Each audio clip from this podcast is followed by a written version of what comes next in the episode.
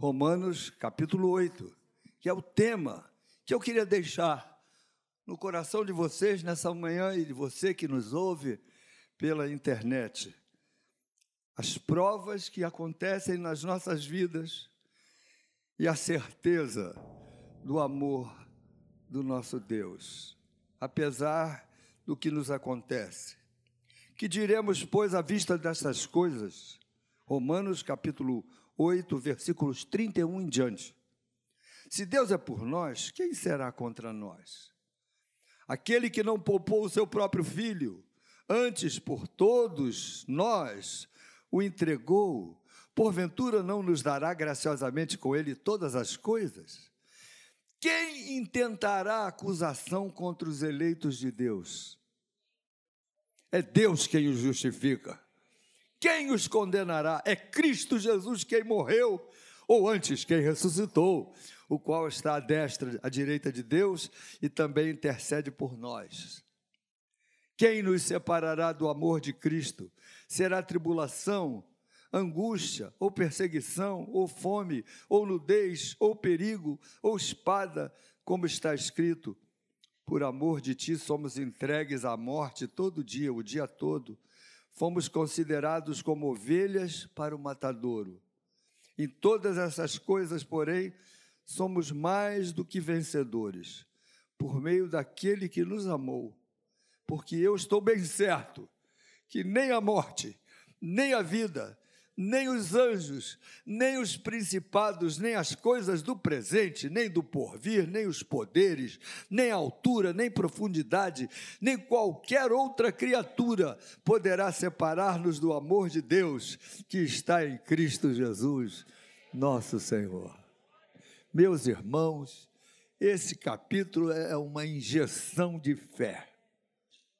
Você precisava ler esse capítulo toda semana é como a vitamina B12.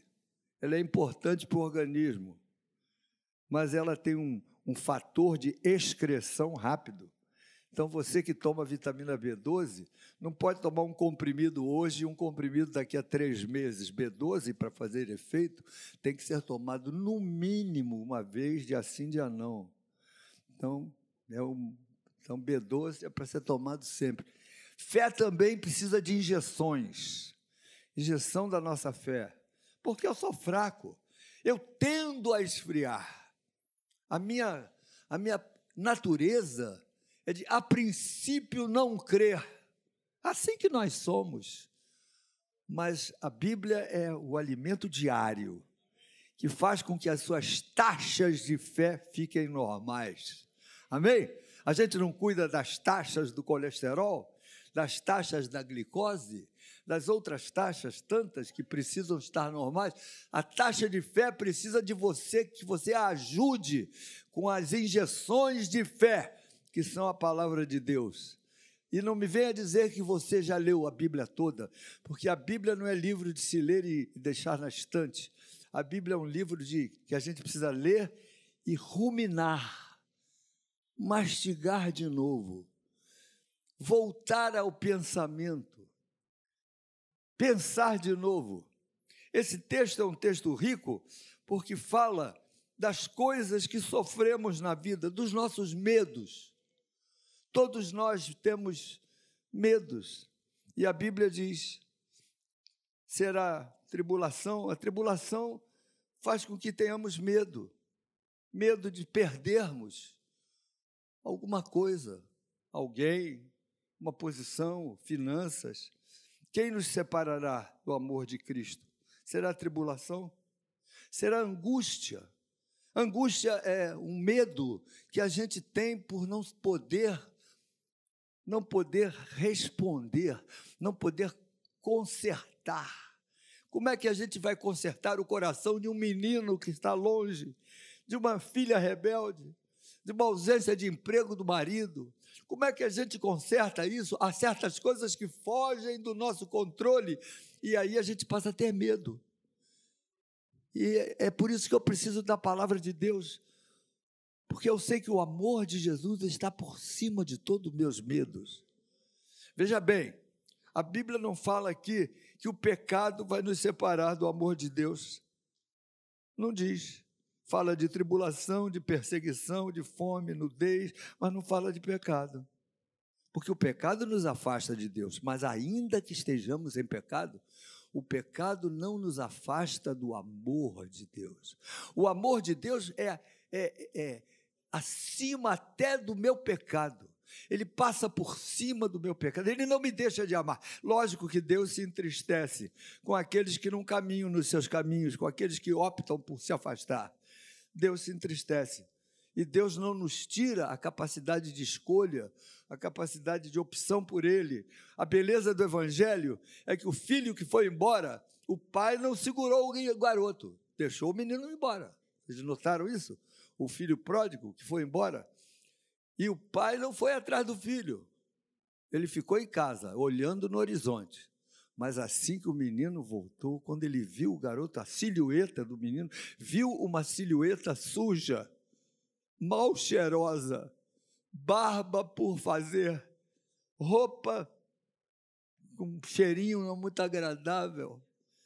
Mas diz que o pai correu e o abraçou, porque para pai não existe filho sujo. A gente não gosta de trocar fralda, ainda mais quando é o número dois. Mas do nosso filho a gente troca. Os verdadeiros pais não têm nojo dos seus filhos. O nosso pai nos ama apesar de nós. Mas eu queria conversar por dois minutinhos com vocês sobre tribulação e angústia porque são medos que vêm sobre nós. A Bíblia não, não nos ensina que quem é do Senhor não terá tribulação. Por isso que eu não gosto de uma frase que anda por aí: pare de sofrer. Venha para a igreja tal. Isso é fake news. Nós não vamos parar de sofrer. Enquanto vivermos nesse mundo mal, cruel, a vida não é justa. Jesus é justo. Mas a vida não é justa. Apesar da vida, nós não conseguimos nos separar do amor de Deus. O Senhor nos ama. Ele não vai proteger você da tribulação, ou vai proteger que venha sobre você a tribulação, porque proteger você ele vai. O nosso Deus nos protege. No meio da tribulação, ele, ele dá escape. Essa é a nossa fé. Nós cremos no Deus que nos acode, que nos socorre, que conhece os nossos limites, que não vai deixar que nos sobrevenha mal acima da nossa capacidade de suportar. E eu já tenho dito até para meus filhos e para minha esposa: eu devo ser muito fraco. Eu devo ser muito fraquinho. Porque Deus tem me protegido das grandes tribulações. Eu, eu quero confessar para vocês que eu nasci num lar equilibrado. Eu nasci filho de uma mãe sábia. Não existe riqueza maior do que ser filho de mãe sábia. E não existe maldição maior do que ser filho de mãe maluca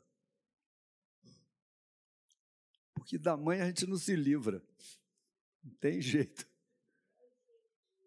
Eu nasci num lar equilibrado, meu pai amava minha mãe. Eu sempre tive a segurança de olhar para o meu pai para minha mãe e ver que eles se amavam. Isso, isso traz para a criança uma segurança que não tem preço. Então eu confesso para vocês, a minha vida não tem grandes coisas para dizer, eu tive na podridão do pecado. Depois que eu me afastei do Evangelho, eu fui meio safadinho, eu concordo. Eu fazia parte de um movimento de música chamado MAL, Movimento Artístico Universitário. Eu não era famoso, não. Famoso eram os outros. Ivan Lins, César Costa Filho, Aldir Blanc Mendes, Gonzaguinha, essa turma toda. Eu era do segundo naipe. E depois logo me, me ajeitei no evangelho, abandonei a música popular brasileira e comecei a tocar só hinos compor hinos, etc.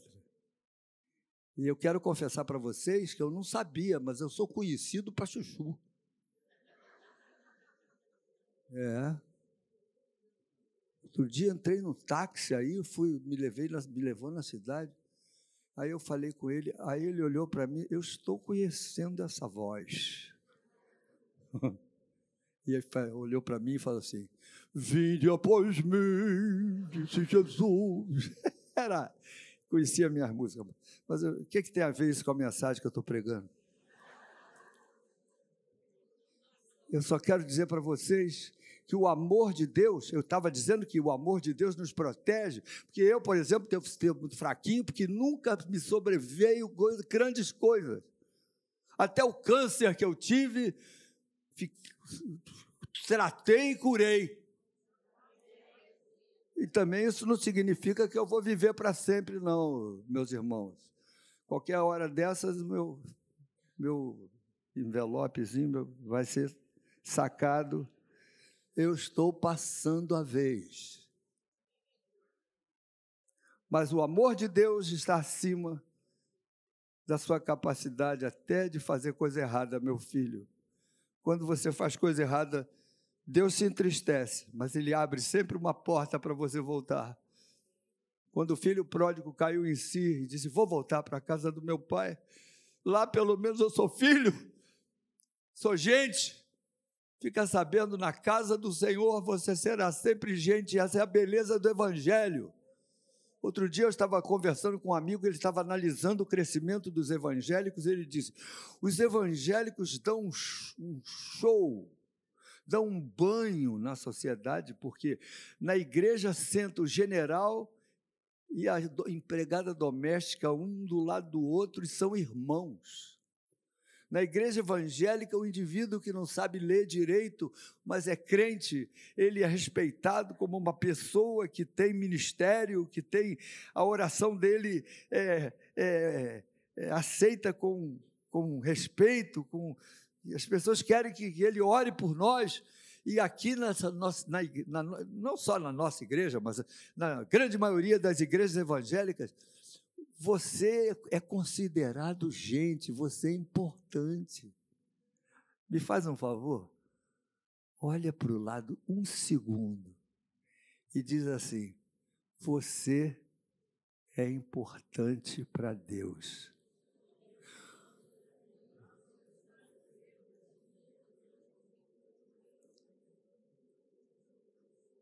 Olha lá o que você faz. Você não é qualquer um, não. Você é importante para Deus. E é isso que a Bíblia nos ensina: nada nos pode separar do amor de Deus. Será tribulação, angústia ou perseguição. Irmãos, o Evangelho de vez em quando nos faz ser perseguidos.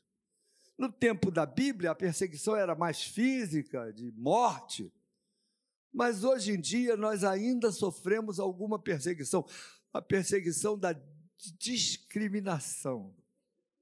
Você é discriminado. Evangélico. Até alguns 30 anos atrás, a faixa dos evangélicos era da classe C e classe D. Mas agora, nós já não somos só classe C e classe D, não.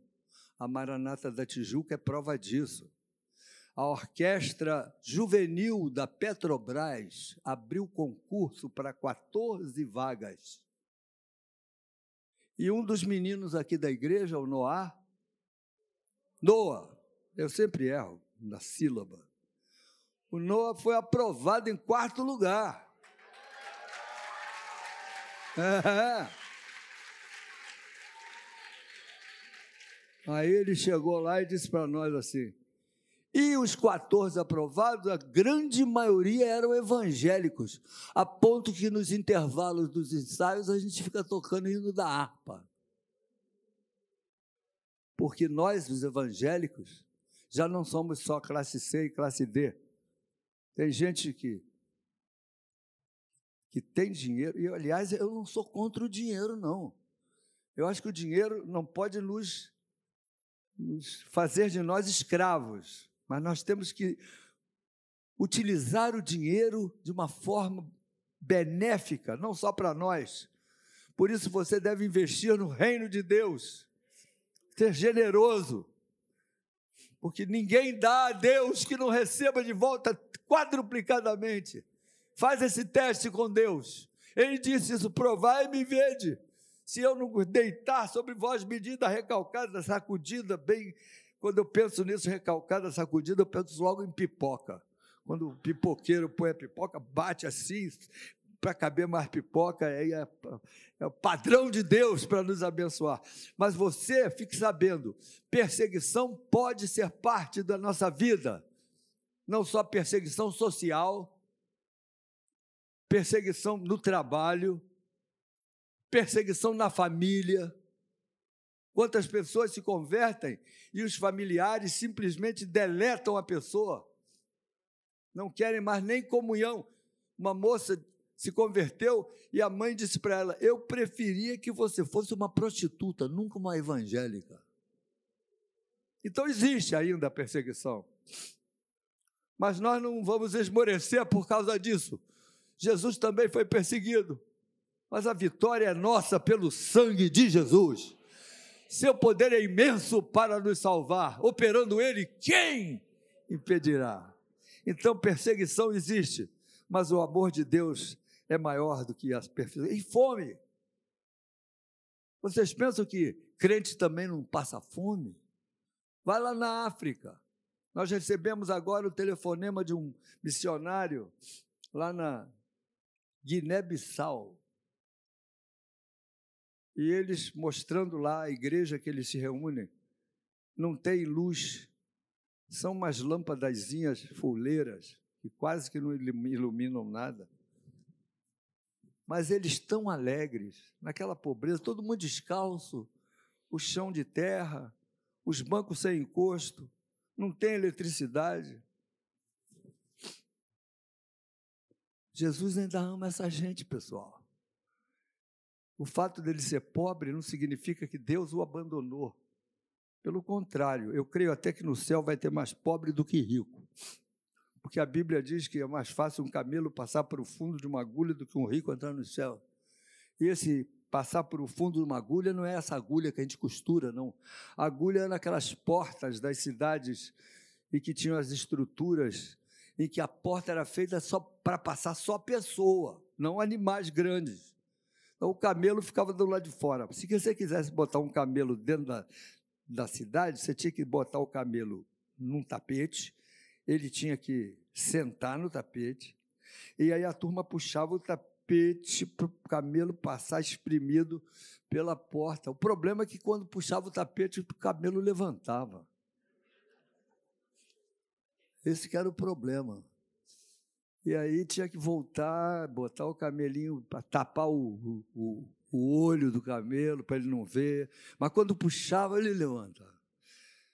Mas então esse negócio de rico entrar no céu, eu não creio que seja a riqueza que nos afasta do, do, do caminho do Evangelho, não. Não é a riqueza, é o amor à riqueza. Se você não se deixa dominar pelas posses, você está no bom caminho. Seja generoso na obra de Deus. Seja generoso com essas pessoas que precisam. Eu paro no sinal, vem aqueles caras vendendo drops. Cara, eu já comprei tanto drops que eu sou capaz de ficar diabético. Mas eu sei que não adianta também comprar drops no, no, no sinal. A gente tem que pensar em outros métodos mais eficazes. Eu sou um angustiado com a disparidade social, confesso. Eu confesso que eu entro num restaurante e quando eu peço bacalhau, tem uma vozinha lá dentro do meu coração. É, assim é fácil ser crente. Comendo bacalhau é fácil. Aí eu tenho que expulsar esse, esse pensamento, agradecer a Deus pelo bacalhau e comer depressa. você vai passar fome. O fato de alguns passarem fome não significa que Deus não nos ama. Mas a Bíblia continua: fome e nudez. gente que não tem dinheiro para comprar roupa direito, espada, perigo. A gente passa por esses medos, meus irmãos. Nessas horas, você não tem o direito de abandonar a fé. Se Deus me amasse, eu não estava passando por esse perigo, por esse problema, por esse drama. Essa é a pior estratégia de um homem diante do drama, diante do medo, diante do sofrimento. Em vez de perguntar por quê, pergunte para quê. Senhor, me ajuda a tirar alguma lição desse problema. Eu e Claudete queremos confessar a vocês que estamos passando um períodozinho de águas turbulentas. A mãe da Claudete tem 94 anos, está velhinha. De vez em quando ela não conhece mais a gente. Quando eu digo que eu sou casado com a, com a filha dela, ela olha para mim e diz: Não é mesmo. Ai, ai. E agora ela foi para o hospital, voltou, teve alta, mas cada vez mais afundada, dormindo 18 horas por dia, com dificuldade de falar. E a mãe da Claudete, né? É minha mãe também, porque sempre me ajudou. Eu não tive sogra, eu tive uma mãe. Não posso esquecer. Durante dez anos eu subia domingo de manhã antes de vir para a igreja, para a casa dela, ela morava em cima. Estava sempre me esperando um copo de leite gelado e um bolo formiga, que é o, o meu predileto, o bolinho formiga e um copo de leite gelado. Não existe coisa melhor, eu acho até que no céu vai ter leite gelado e bolo formiga. Então, estamos passando por esse problema, irmãos. É um, um sentimento de perda, de que alguém que nós amamos está indo embora. E isso é inexorável. Você precisa olhar para a vida e não querer ficar respondendo a todas as perguntas. Não tente responder a todas as perguntas, você vai se dar mal. Há certas coisas na vida que não tem resposta. Você precisa olhar para cima e crer na soberania de Deus e em tudo dar graças. Isso é fácil, pastor? Lógico que não é fácil. Lógico que não é fácil. É luta mesmo. É batalha pessoal. Cada um de nós tem a sua batalha e se não está tendo agora, vai ter lá na frente. Você precisa estar preparado para uma guerra de fé. E fé é algo que se perde facilmente se não tiver manutenção. Portanto, não, me, não quero saber qual é o teu nível de fé. Eu não quero saber. Eu quero saber qual é a tua manutenção. Por isso a igreja é importante. Por isso, ler a palavra de Deus com frequência é importante. Por isso, ouvir o testemunho dos meus irmãos é importante. Por isso, participar da ceia e renovar meus motos é importante. Por isso, é, eu, eu tentar abençoar as outras pessoas que chegam, ao invés de ficar olhando só para mim, só para os meus, meus problemas, eu querer conhecer os problemas dos meus irmãos e ser um intercessor. Isso é importante. Qual é a manutenção da sua fé? Por amor de ti somos entregues à morte todo dia e fomos considerados como ovelhas para o matadouro. Isso não mudou. Pode ser que com algumas pessoas seja menos agressivo, mas lá na frente sempre haverá o momento em que você vai ficar confrontado com a injustiça da vida. Pessoas que não estão preparadas para os dramas, para os medos, para os problemas, para as provas, elas estão aqui por enquanto. A qualquer momento elas vão embora. Elas não vão ficar até o final da luta. Elas vão abandonar o trajeto no meio do trajeto. É isso que eu lamento. De algumas pessoas que aparentemente são crentes. A sua fé é rasa. Ela não está preparada para o drama. Eu sei que ninguém gosta do drama, mas eu posso permitir que essa palavra entre na minha vida. Eu estou bem certo de que nem a morte, nem a vida, nem anjos, nem principados, nem coisas do presente, nem do porvir, nem poderes, nem altura, nem profundidade, nem qualquer outra criatura poderá separar-nos do amor de Deus. Meu irmão, nada pode separar você do amor de Deus, creia nisso. Injeta isso na tua alma. Faz com que isso fique marcado no seu coração. Você já viu marcar boi?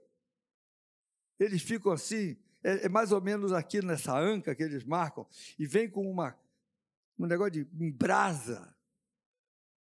E, tsh, e marca, não sai nunca mais aquela marca. Você precisa da marca de Cristo. A marca de Cristo não dói. Pelo contrário, nos liberta. A pergunta que eu faço para você que me ouve pela internet, para você que está aqui, pode ser até uma pergunta meia antipática. Mas pense nisso, pense com seriedade. Quando é que você vai embora? Quando você vai embora? Qual será a tribulação que vai fazer você jogar a toalha e ir embora? Papai morrer? Perder o emprego? Seu filho ter leucemia? Você descobrir que tem uma doença incurável? Você ficar cego? Eu não sei, são tantos os dramas nessa vida, irmãos. Eu não sei nem qual é o pior. Se são os problemas financeiros, sociais, emocionais. Eu fui pregar em Irajá, tem, tem algumas semanas, nossa igreja lá, igreja bacana. A menina olhou para mim e disse assim: Eu amava tanto ele, eu amava tanto que eu me dei inteira. Eu fiquei olhando para ela, não era bonita a menina, feinha.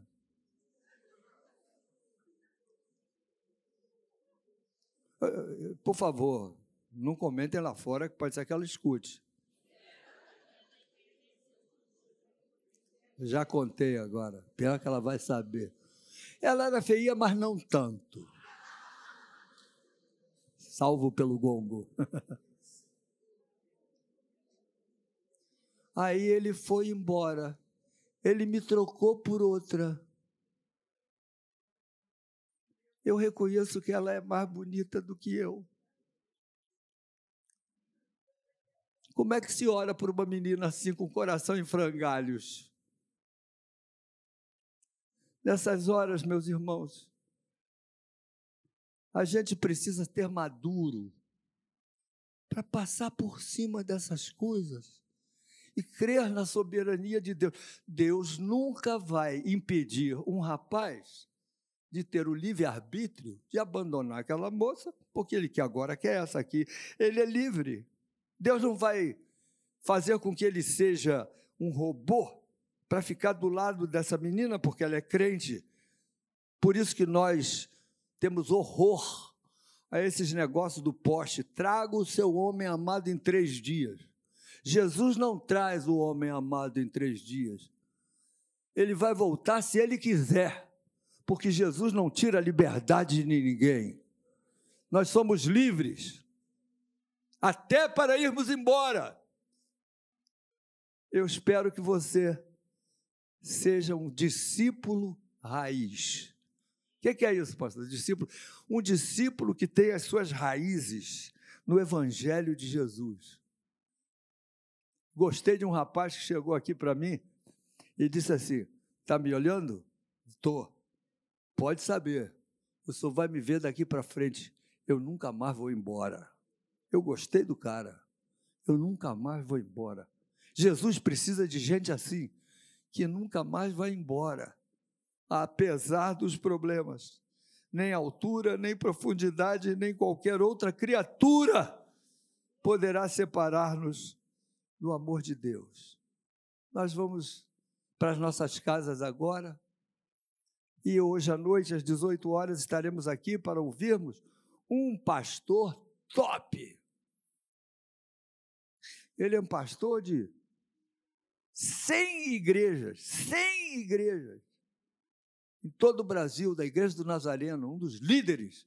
Mas, apesar disso, é tão humilde, um menino de Deus, o pastor Flávio, e ele vai estar conosco nessa noite aqui. Eu espero que você venha ouvir alguém que vale a pena ouvir. Vamos nos colocar de pé. Daqui a um minuto nós estaremos indo embora. Eu só queria perguntar para você que nos ouve: você tem passado por esses problemas? Fome, nudez, perseguição, angústia, tribulação.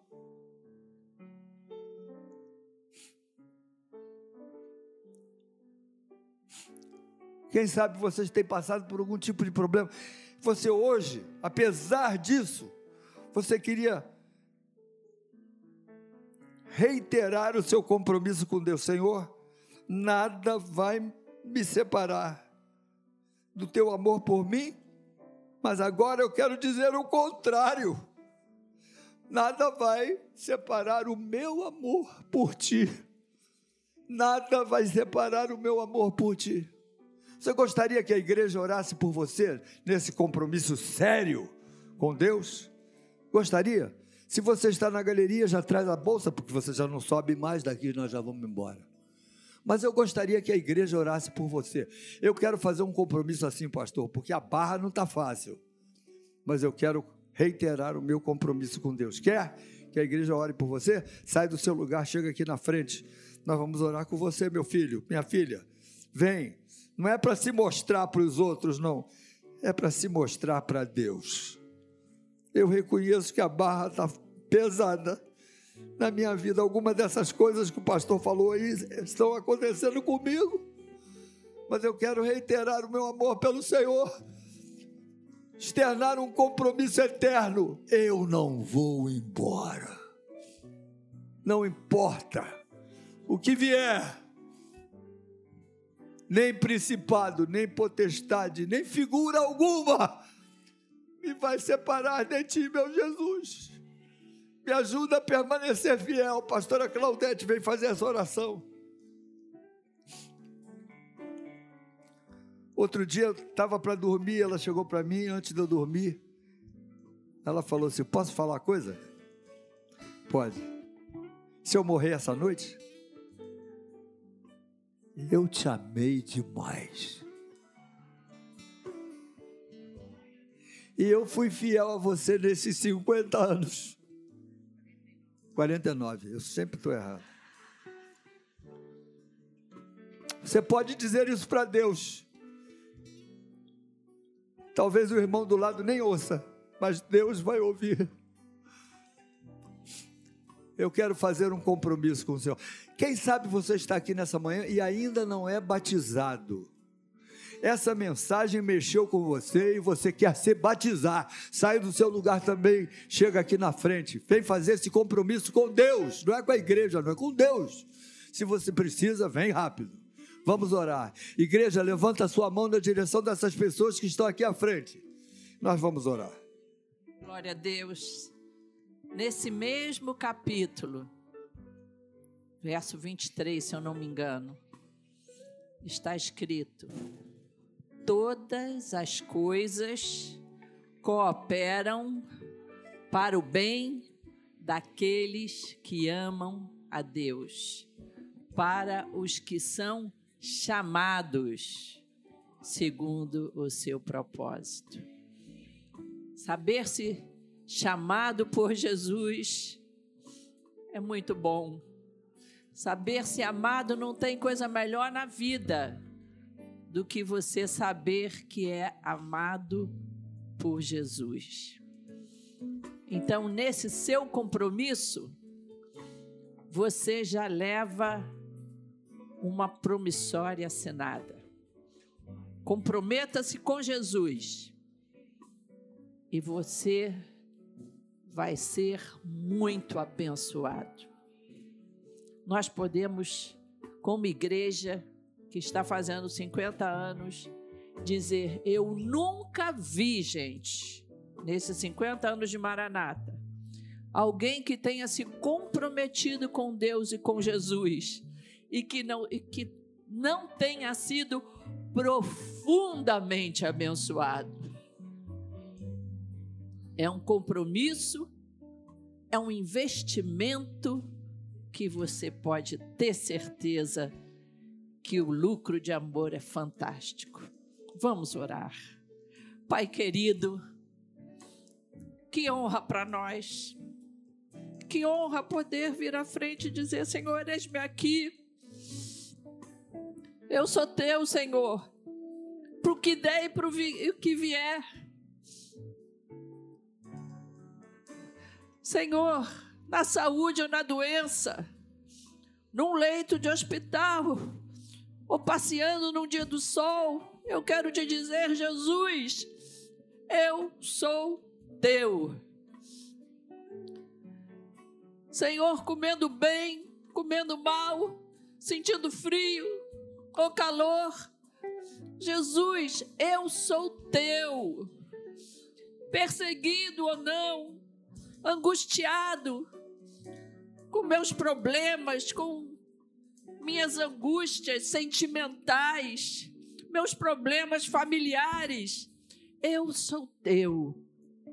E porque eu sou teu, eu quero caminhar ao teu lado. Porque eu sou teu, Senhor. Eu sei que tudo vai cooperar para o bem daqueles que amam a Deus. Senhor, eu quero demonstrar o meu amor por ti, não só de palavras, mas eu quero, Senhor, que a minha vida, a minha conduta, transpareça esse amor, os meus relacionamentos, como pai, como mãe, como esposa, como esposo, que a minha maneira de viver nos negócios, na minha profissão, resplandeçam o amor que há em mim. Me ajuda nessa caminhada, Senhor. Nos ajuda a resistir às tentações. Nos ajuda a resistir àquilo que parece que brilha mais do que o nosso compromisso. Ajuda o nosso coração a estar sempre feliz na tua presença. E nós já te agradecemos em nome de Jesus. Amém. Amém.